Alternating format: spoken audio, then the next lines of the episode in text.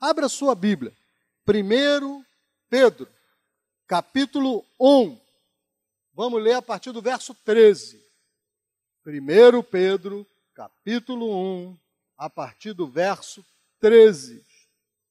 Capítulo 1, 13.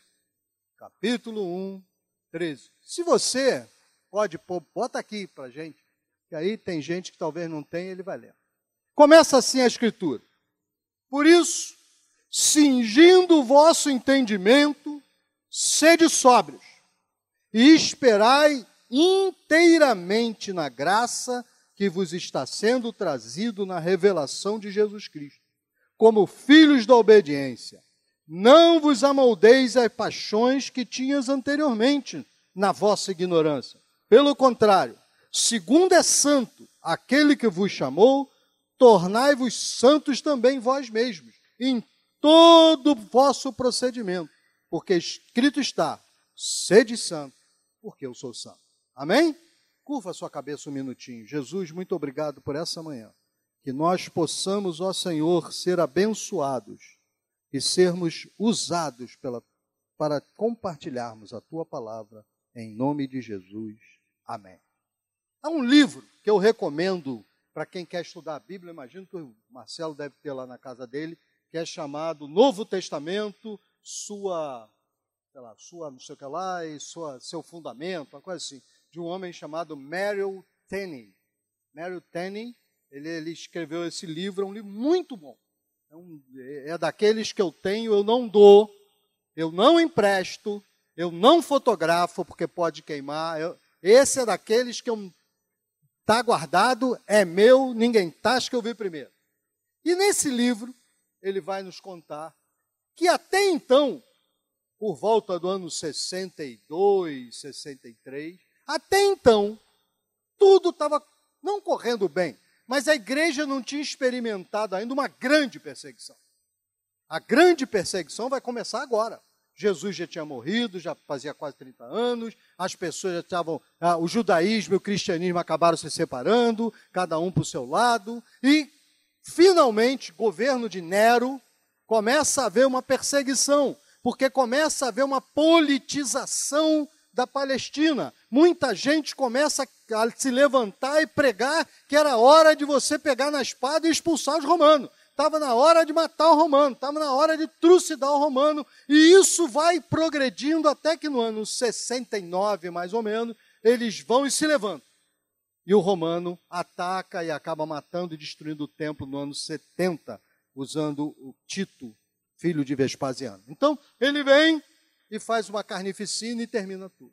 Então Pedro está escrevendo para esses irmãos judeus, ele no início ele fala que ele está falando àqueles que estão na diáspora, quer dizer, na dispersão, que exatamente são judeus convertidos. Pedro está falando para eles porque Pedro começou a sentir que eles estavam pensando que ser cristão não implicava em passar luta. Ser cristão não implicava em ter perseguição. Ser cristão não era uma coisa que fizesse com que ele tivesse que amanhã e depois passar numa cadeia. Então Pedro está escrevendo para eles sobre essa, esse tema. Ser cristão também é, às vezes, passar luta. Ser cristão também é, às vezes. Oi? Não belisca a criança, já falei, não belisca. Faça isso. Fica calmo, gente, fica calmo. Tem um bebezinho aqui, um menininho, olha, com o cabelinho cortadinho, bonitinho até. Olha só o cabelinho dele. Então fica tranquilo. Ele vai fazer, ah, uh, ah, porque ele é criança, ele não sabe falar glória a Deus, aleluia, falar em língua estranha. Então, quando ele fizer, ah, uh, você nem olha para ele que ele acabou, passa. É assim. Não perca o foco por causa do A e o U do pequenininho. Amém? Estamos combinados? Igreja, ela tem que ter lugar para todo mundo. Tem um monte de criança lá em cima. Eu gosto que criança esteja lá em cima. Eu gosto que elas fiquem assim, que elas possam ouvir a palavra, porque eu vi acontecer. Um menininho vinha passando, pastor da igreja passando, o irmão parou o menininho e falou assim: Você sabe quem é esse aí? O pastor da igreja. Você sabe quem é esse aí? Ele disse: Não. Aí o irmão falou: Está vendo, pastor, o que nós estamos fazendo com as nossas crianças? É isso que nós estamos fazendo. Eu tenho pavor, porque se as crianças não me conhecerem e não tiverem a mim, o Geraldo, o Francisco, os líderes da igreja como referência, eles vão catar referência no mundo. Lá eles vão encontrar um monte de referência, ok? Na escola vão dar referências para ele em Marx, em Lula e não sei em quem. Na escola vão fazer isso. Na escola eles vão tentar de toda maneira desviar você. Compete a você e a mim, a igreja, usar, fazer com que a criança ouça a palavra de Deus. Se ele começar a chorar, a mamãe vai pegar ele, vai lá fora acalmar e trazer de volta. Não tem problema. Amém? Sigamos, que é o que interessa. Então Pedro está escrevendo para aquelas pessoas e está dizendo para eles: olha, eu quero que vocês tenham uma coisa, que passar por luta não é motivo para duvidar da nossa graça, da salvação. E Pedro vai pegar um ponto interessante para divulgar que aquela, aquela coisa que eles ouviram de Jesus era verdade. Ele começa citando os profetas. E disse: Olha, os profetas, por antemão, falaram tudo o que você que ia acontecer com Jesus. E aconteceu tudo. Portanto, aquilo que foi dito lá atrás pelo Espírito Santo está sendo revelado e você está vendo aqui. Portanto, a nossa revelação é a verdade. Deixa eu falar para você que está aqui me ouvindo. A nossa revelação de Cristo é a verdade. Não importa o que digam para você, o Evangelho é a verdade. E nós temos motivo para quê? Primeiro, porque antes de Jesus chegar, haviam centenas de profecias sobre ele. E depois que Jesus veio, existe mais centenas para se cumprir. Algumas se cumpriram, outras ainda não. Mas deixa eu falar para você, meu irmão: essa é a verdade. Não negocie essa verdade, não importa o quanto eles tentem fazer você trocar isso. A verdade é essa: Jesus morreu para nos salvar, libertar, pôr de pé e nos fazer caminhar até o céu. Essa é a verdade. Mas como eu disse, Satanás, ele vai atacar você.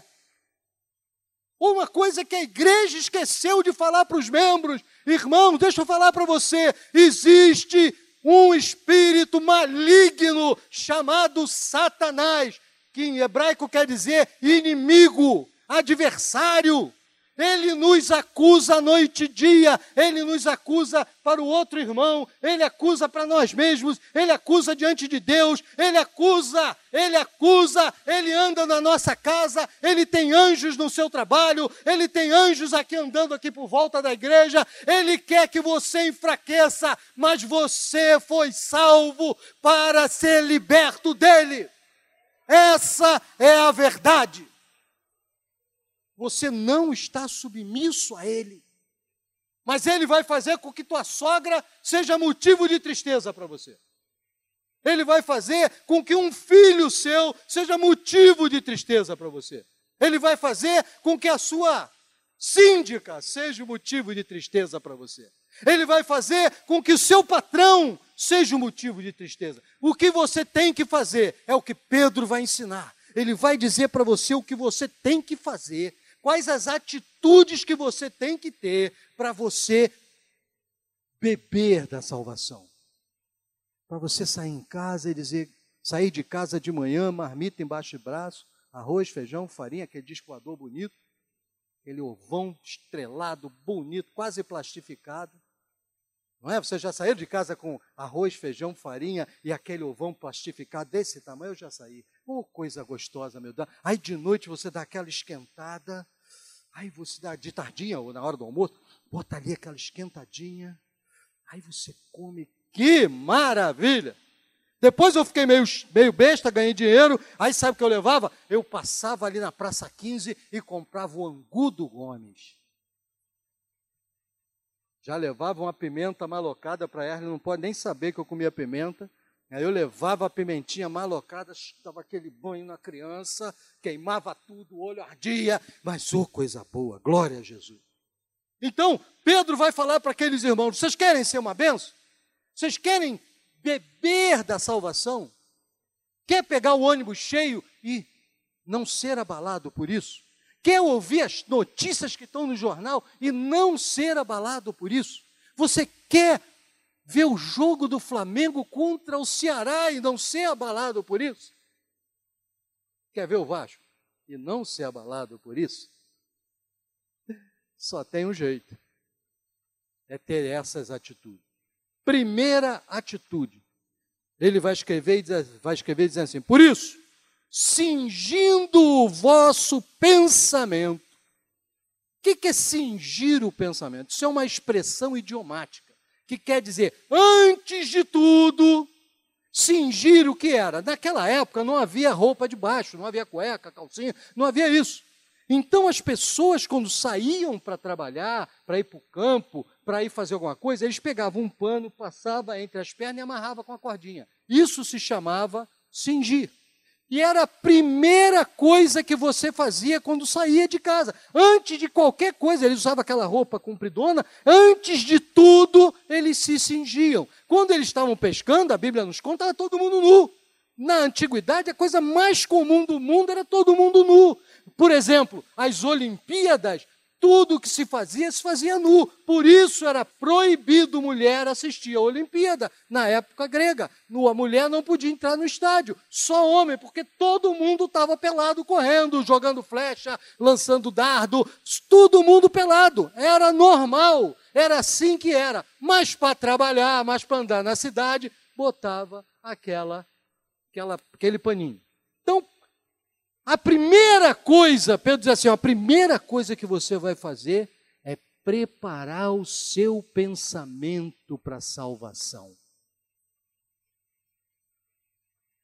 Primeira coisa que você vai fazer, antes de qualquer coisa, é começar a deixar a sua mente preparada para a salvação, para desfrutar. Paulo vai dizer para a gente, Romano 12, capítulo 2, que nós que nós devemos transformar, mas que nós devemos transformar pela renovação da nossa mente. A nossa mente tem que ser renovada, ela tem que ser mudada. Lá em Filipenses 4 e verso 8, Paulo vai escrever que tudo que é verdadeiro, tudo que é bom, tudo que é, tem algum louvor, com isso ocupe a sua mente. Veja que Paulo não está dizendo só leia a Bíblia, só leia livro evangélico. Ele está dizendo tudo que é bom. Matemática é bom? É. Medicina é bom? É. Farmácia é bom? É. Direito é bom? Mais ou menos. Eu estudei, posso dizer para você, mais ou menos. Filosofia é bom? Hum, já tem um pensamento meio barro, meio tijolo. Irmão, muita coisa na nossa vida é boa e não precisa você ficar apavorado com ele. Eu falei para essa igreja que eu ouvi meus, meus meninos adolescentes lendo tal do mangá e lendo um tal de graphic novel. E eu peguei um monte na internet e comecei a ler. Irmãos, é perigosíssimo o negócio. Parece bobagem, mas não é. É um tal de criticar o cristianismo. Você já, quem já viu o filme de X-Men aqui? Quem já viu o filme X-Men? Não tem um coronel perverso chamado Striker? Vocês se lembram dele? Ele pega o Wolverine, ele leva para um buraco, aí vai torturar, aí na outra ele quer matar tudo quanto é mutante, Striker. Striker, nesses filmes, como na revista inicial, ele era um militar. Porque nos anos 70, os militares americanos estavam numa, apanhando. Sabe quem é Striker agora ali, é, três dias atrás, num, num gibi do X-Men que eu peguei para ler?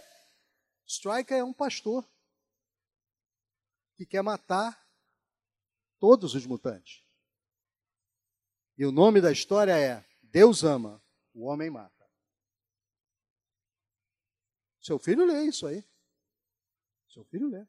Eu falei para você de um filme da Mulher Maravilha, que a maioria dos adolescentes foi ver. No início da Mulher Maravilha, ela está perseguindo um, um, grupo. No final, ela encurrala esse grupo, joga o tal do laço da verdade que ela tem e sabe o que ele diz que eles são? Nós somos os terroristas reacionários. E nós queremos que as pessoas voltem à época, nós somos contra ou queremos que as pessoas voltem à época em que eles tinham conforto em crer em Deus. Eles são os terroristas. Quem são os terroristas? São aqueles que querem fazer você crer em Deus. Irmãos, é isso que está acontecendo. Sem contar dezenas de páginas sobre problemas de ideologia de gênero. Está tudo lá. E seu filho está lendo. Então, Paulo, Pedro vai dizer: antes de qualquer coisa, prepare a sua mente para a salvação. Dedique-se à salvação. Pense na salvação, pense em Jesus, nas coisas de Deus, leia a tua palavra, venha à escola dominical. Pastor Marcel tem dado aulas, eu queria poder vir, mas eu tenho que cuidar da minha mulher, coitadinha, ela depende de mim. Então eu tenho que levantar, eu tenho que dar remédio, eu tenho que dar injeção, eu tenho que fazer um monte de coisa e aí eu venho para cá. Porque os pedaços que eu tenho assistido têm sido aulas maravilhosas. Você precisa preparar a sua mente para a salvação. Você não é naturalmente salvo, você precisa aprender a ser salvo. Você precisa a discernir o mundo espiritual, a não entrar em parafuso, porque está acontecendo isso e aquilo, a não ouvir coisas bobas. Você precisa crer, preparar a mente para o mundo espiritual. Você não vai preparar a sua mente se você ficar perdendo o seu tempo com novela da Globo. Já falei para você, assistindo outro dia, eu nem, eu não vejo novela há 30 anos. Então não sei nada, eu ouço falar. Falam para mim, eu ouço. Mas no outro dia, por um acaso, eu estava com. Eu acho que eu estava vendo um jogo do Flamengo, estava na Globo, e aí veio o, o, o, intervalo e começou a mostrar a novela que eles vão passar, ou está passando, chamado Ilha de Ferro, Ilha de Aço, sei lá, alguma coisa do gênero. E aí, só naquele trecho, misericórdia, Jesus. Só naquele trechinho. Para mim, que não estou acostumado, que não vejo novela, Irmãos, eu fiquei boquiaberto. Logo mais, tem o Fantástico. Faz uns dois anos que eu não assisto. Eu comecei a ver o programa que tem na Record chamado Domingo Espetacular, que é ótimo, que bota você para cima, você ouve e não precisa sair dois minutos depois tomar um banho de criolina, porque só tem coisa ruim, só tem coisa péssima. Sua salvação não vai progredir se você ficar mexendo com essas coisas, indo ver filme do mundo. Marcelo indicou um filme para mim chamado Sete Dias em Tebe. Eu encontrei na internet. Que filme bom! Você sai crescido, crescido. Irmão, você não vai beber da salvação, beber da salvação, se a sua mente estiver cheia de coisa do mundo cheia dessas coisas, lendo jornal falando só sobre perversidade, lendo jornal dizendo que fulano foi preso, lendo jornal dizendo o que está acontecendo. E, irmãos, não é assim que a nossa salvação cresce. Nós precisamos ler coisas que nos abençoam. E assim a nossa mente, nosso coração vai crescendo, vai crescendo, e a gente começa a sentir a bênção do Senhor. Segunda coisa que Pedro vai dizer que é uma atitude. Ele diz: Olha, preparai o vosso pensamento e sede sóbrio. Sobriedade em português tem dois significados. O primeiro significado é sobriedade sendo discreto. Ele se veste sobriamente. Ele não é um cara que veste que nem o, o antigo chacrinha, com aquela roupa, parece estar no carnaval. Ele se veste, pastel martelo, se veste sobriamente. Ele chega na igreja, ninguém se o pastor Marcelo passar pela rua, ninguém vai olhar para ele três vezes. Pastor Marcelo tem uma mulher que o fiscaliza, autoriza ou não. Se ela que nem lá em casa, é assim. Eu, eu botei uma vez uma roupa, ele olhou e disse assim: Você vai aonde com essa roupa? Aí eu falei: Ué, eu vou sair. Ela falou: Primeiro, essa camisa é dos anos 70. Você está com um colarinho que parece de palhaço, aquele colarinho desse tamanho. Tira essa camisa que eu vou jogar fora agora. Eu, mas está novinha, joga fora agora. Está repreendido em nome de Jesus. A minha camisa foi para o espaço. Olhou para mim e disse: Isso parece camisa do Bozo. Quem é esposa sabe que se depender de nós, né? Um dia, vamos ao Barra Shopping, vamos. Botei uma bermuda, camisa do Flamengo e um tênis. Ele olhou para mim e disse: Você vai com quem? Eu disse: Eu vou com você, qual o problema? Ela, ela aplica logo golpe Geraldo. Pode imaginar o pastor Cassiano com a camisa do Flamengo? Irmãos, a gente tem mulher, ela não quer que a gente pareça maluco. O que Pedro está dizendo para nós aqui é o seguinte: sede sóbrio.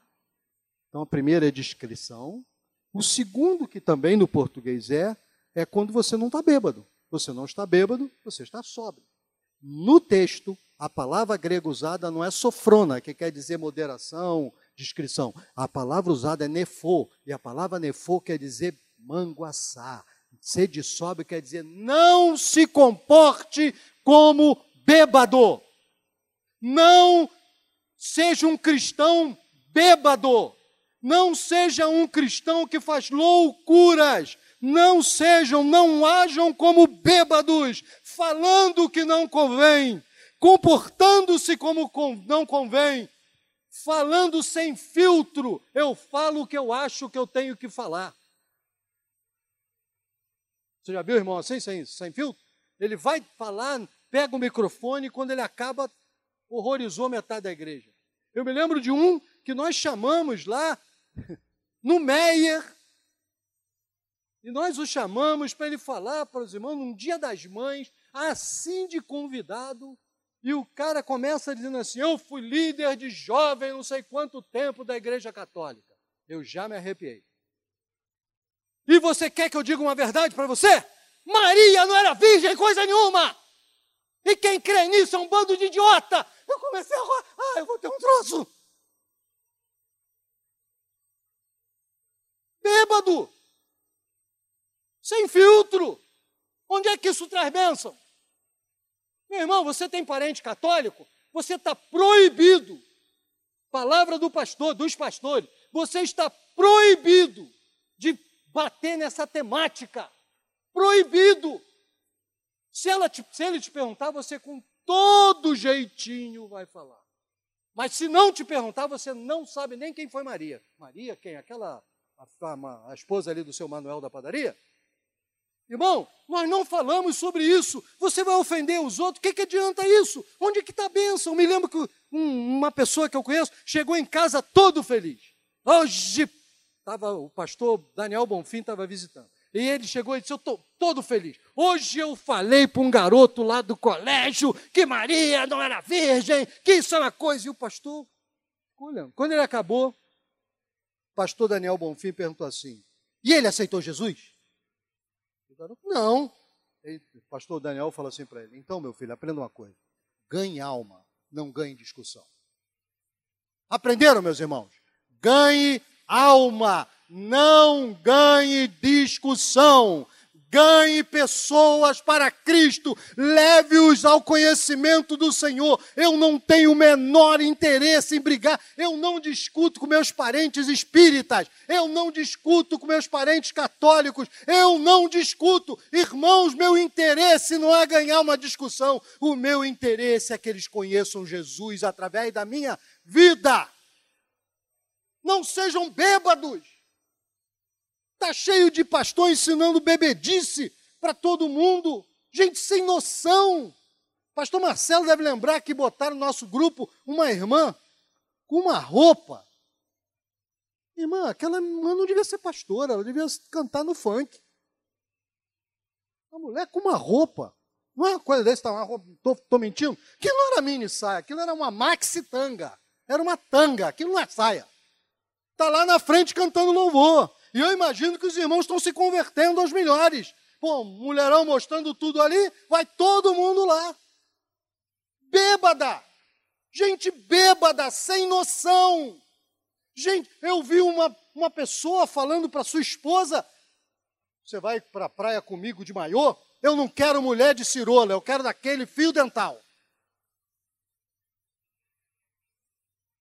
Quem falar para você, esposa, que quer você na praia de fio dental, você tem que repensar esse homem.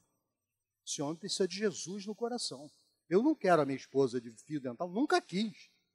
Muito pelo contrário.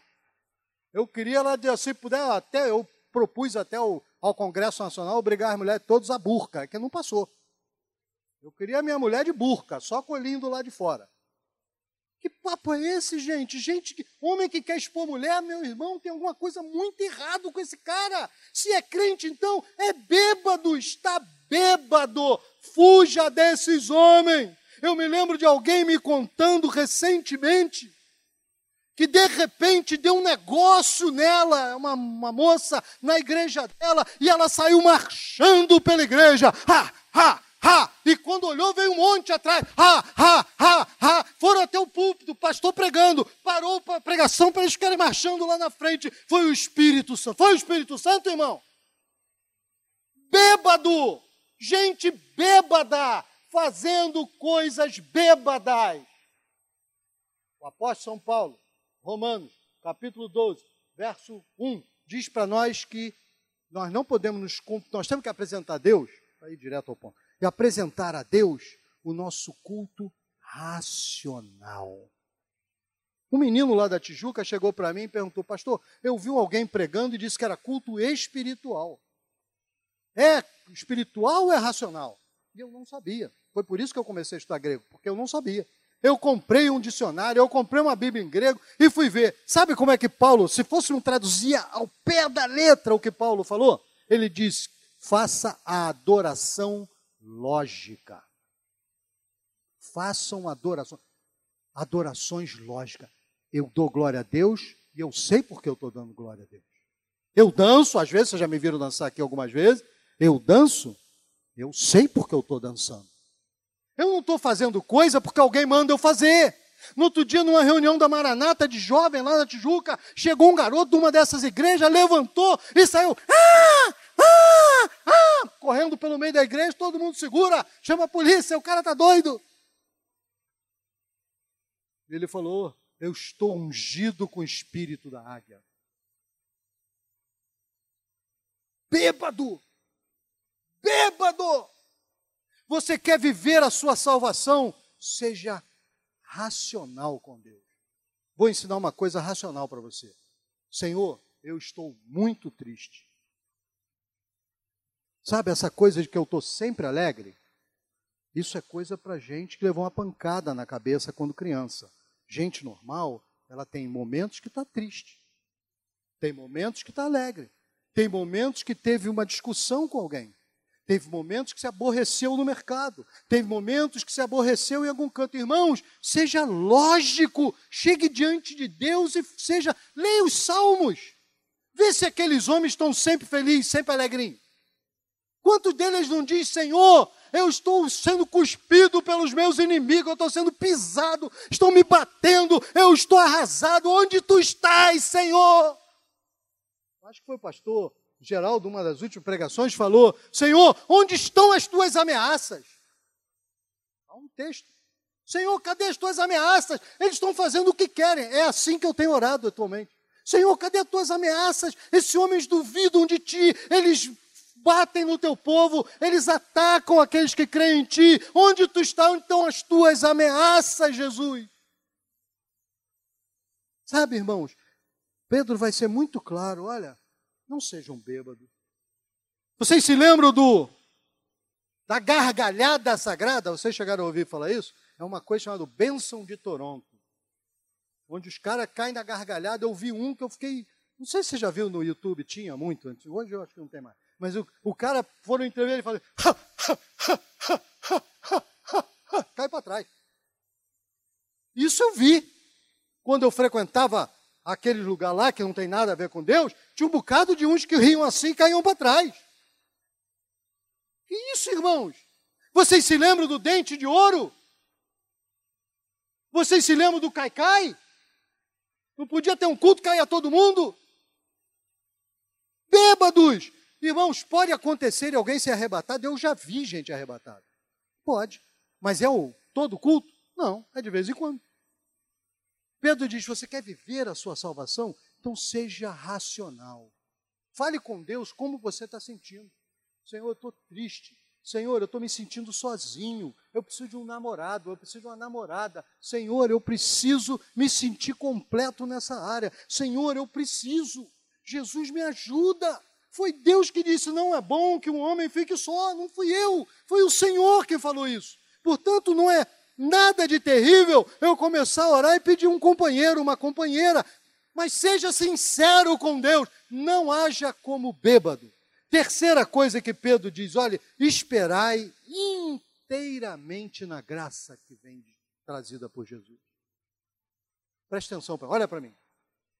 O nosso foco, nosso foco, não é nada nesse mundo. Nada nesse mundo.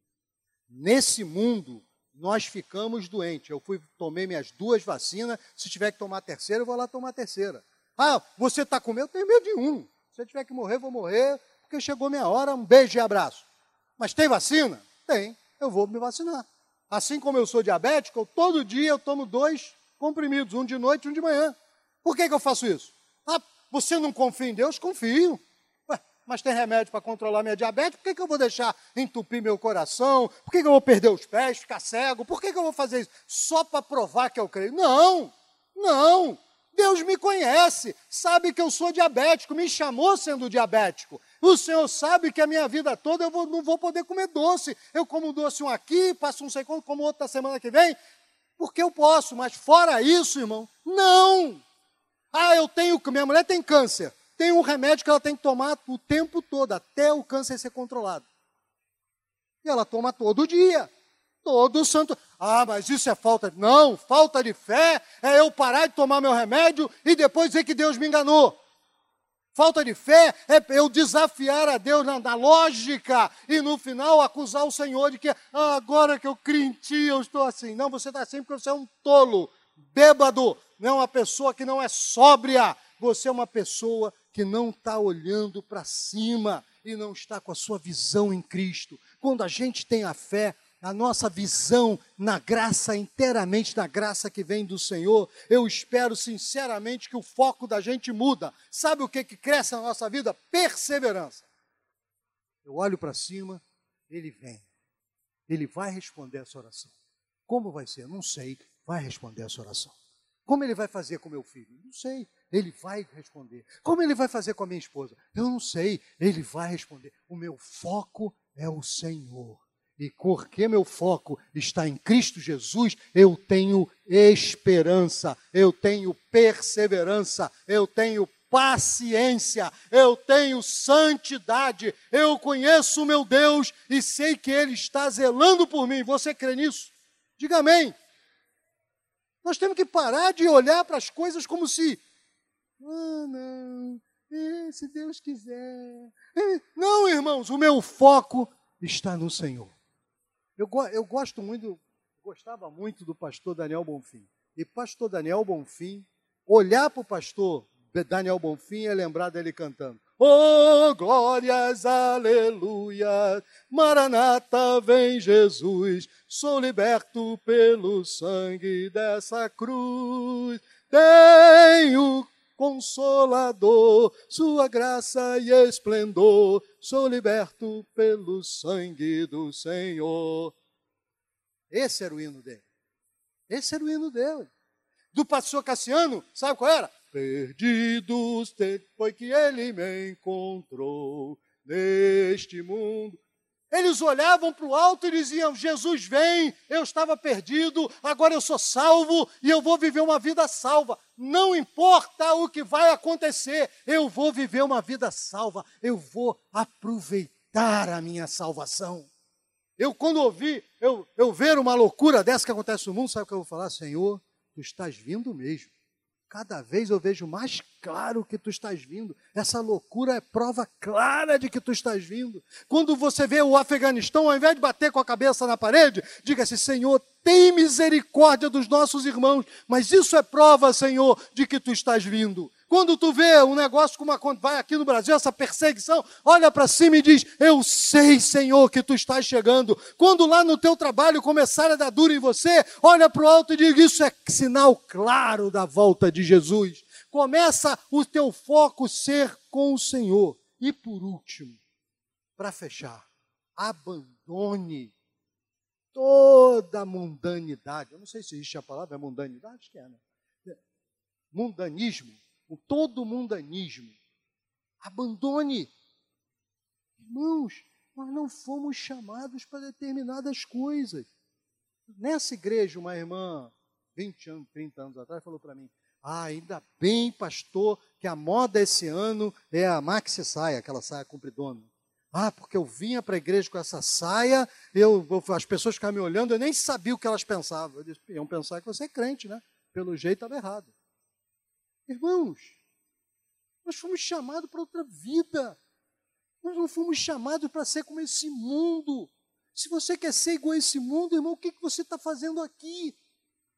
Eu me lembro sempre que o pai do pastor, Dário, o chamou e disse: Meu filho, você tem duas opções na vida. Se você não vai conhecer Jesus, cai na gandaia, mas cai até o, a orelha, porque você vai para o inferno mesmo. Então, pelo menos, aproveita essa vida. Agora, se você quer ser salvo, então larga isso e tenha vida santa diante de Deus. Eu vou dar o mesmo conselho para você. Para você, jovem que está aqui. O que, que você quer da sua vida? É ser salvo? Então abandone o mundo. É ser cristão? Então se agarra com Jesus. Você quer ser salvo? Se agarra com Jesus. Esquece o mundo. Eu não vou usar. Eu me lembro da minha mulher com as minhas filhas. Vai sair. Vai ali, anda até ali. Volta aqui. Não, esse vestido você não vai não. Joga esse vestido fora. Pega outro. Mamãe! Você já me viu andando assim? Não. Então, por favor, não. Você que tem filha, vai chegar essa hora, irmão. Porque vai querer andar que nem a moça do funk. E vai querer dançar assim, ó. Eu ando lá no condomínio, de vez em quando eu passo lá e eu vejo uma. Vai, vai, vai, vai, vai, vai, vai, vai no chão, no chão, no chão.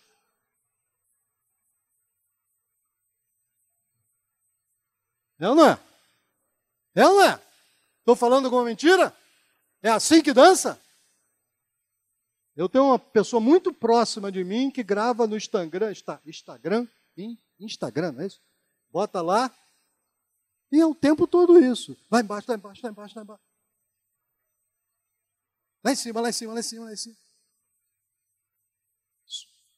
Se nós queremos agradar Jesus, beber da salvação, a nossa vida não pode ser do mundo.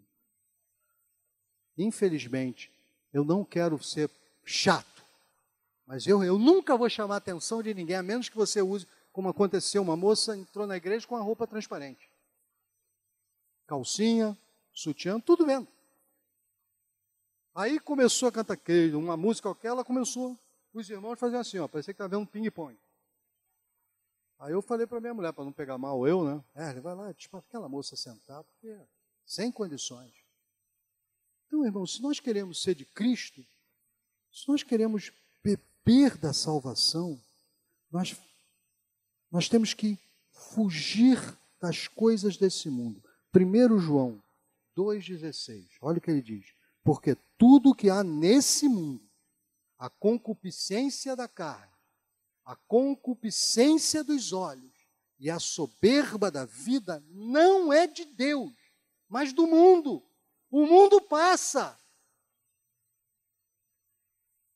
Tudo que esse mundo vai dar a você, a soberba da carne, dos olhos, ou vai dar concupiscência da carne, dos olhos, ou soberba da vida. Tudo que, sabe o que é soberba da vida? É aquilo que você tem que ter aquele carro, porque agora esse carro saiu agora. Eu, meu carro, meus carros, eu uso até ele estar tá, né, quase morrendo. Dez anos é o mínimo que eu troco carro. E aí eu te pergunto, o que aconteceu? Nada. Troquei meu, meu último carro, troquei com 10 anos, e esse já está com 9. Tive que vender, fiquei duro, vendi o carro do meu sobrinho. Mas está aí, inteirinho. Dez anos. Ah, não, carro tem que ser trocado de dois em dois anos. Disse quem? Não, eu tenho que trocar o meu como é que é micro-onda por esse que tem o botão azul que pisca.